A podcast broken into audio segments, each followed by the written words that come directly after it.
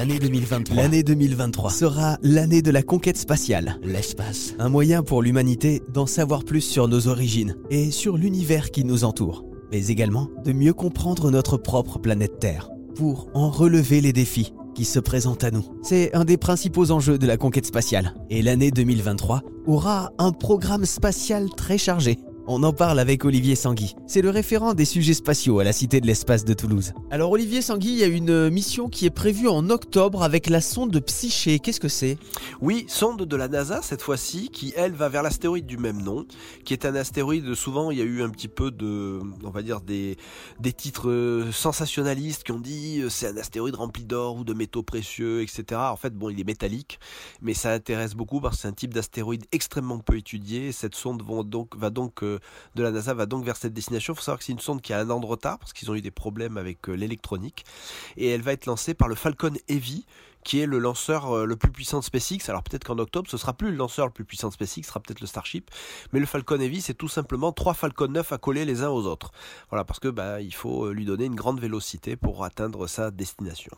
Et alors, il y a aussi une sonde américaine, euh, je crois, Osiris Rex, qui doit revenir sur Terre en septembre. Voilà, et plus précisément, c'est pas la sonde qui revient. En fait, elle passe près de la Terre, elle largue une capsule qui contient les échantillons récoltés sur l'astéroïde Bennu.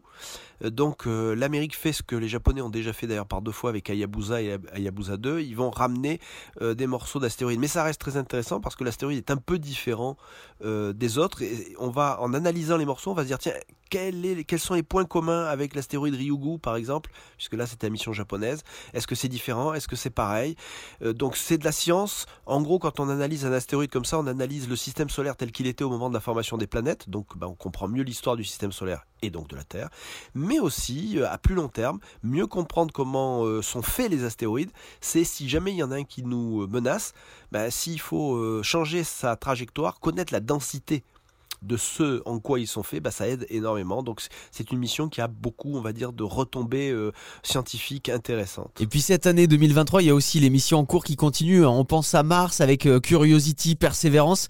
Là aussi, on n'est pas à l'abri d'une bonne surprise. On a l'impression d'ailleurs qu'il y, a un peu euh, d'ébullition du côté de la planète rouge. Il y a des choses qui, se préparent, qui se passent. ce qu'il y a avec Persévérance surtout, et on, l'explique d'ailleurs à la Cité d'Espace parce qu'on a Persévérance taille réelle et on montre comment il fonctionne, c'est qu'il a déposé ses échantillons martiens. Et donc c'est le début du retour d'échantillons. Alors attention, on parle de 2031 pour le retour.